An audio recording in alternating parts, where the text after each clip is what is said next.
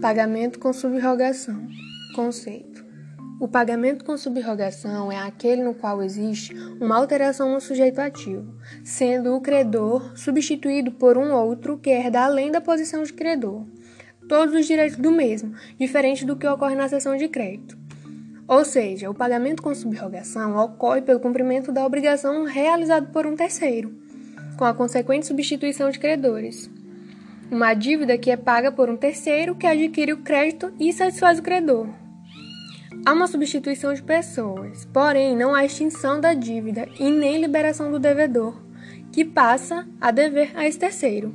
O pagamento com subrogação, ele nunca será gratuito. Sempre haverá um pagamento antes dessa substituição.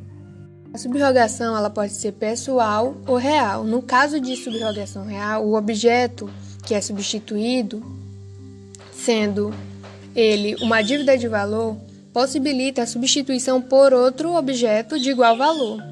É o que ocorre na subrogação do vínculo da inalienabilidade, onde a coisa grava é substituída por outra que ocupa a sua posição, ficando sujeita às mesmas regras.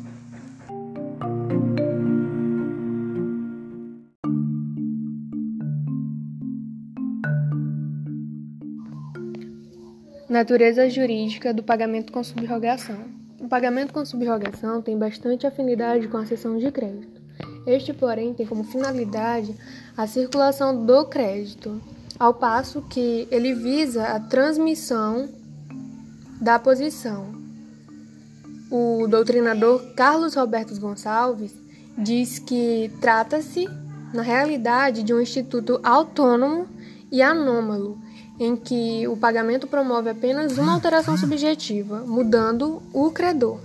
A extinção obrigacional ocorre somente em relação ao credor, que fica satisfeito. Nada se altera para o devedor, que deverá pagar ao terceiro, subrogado no crédito.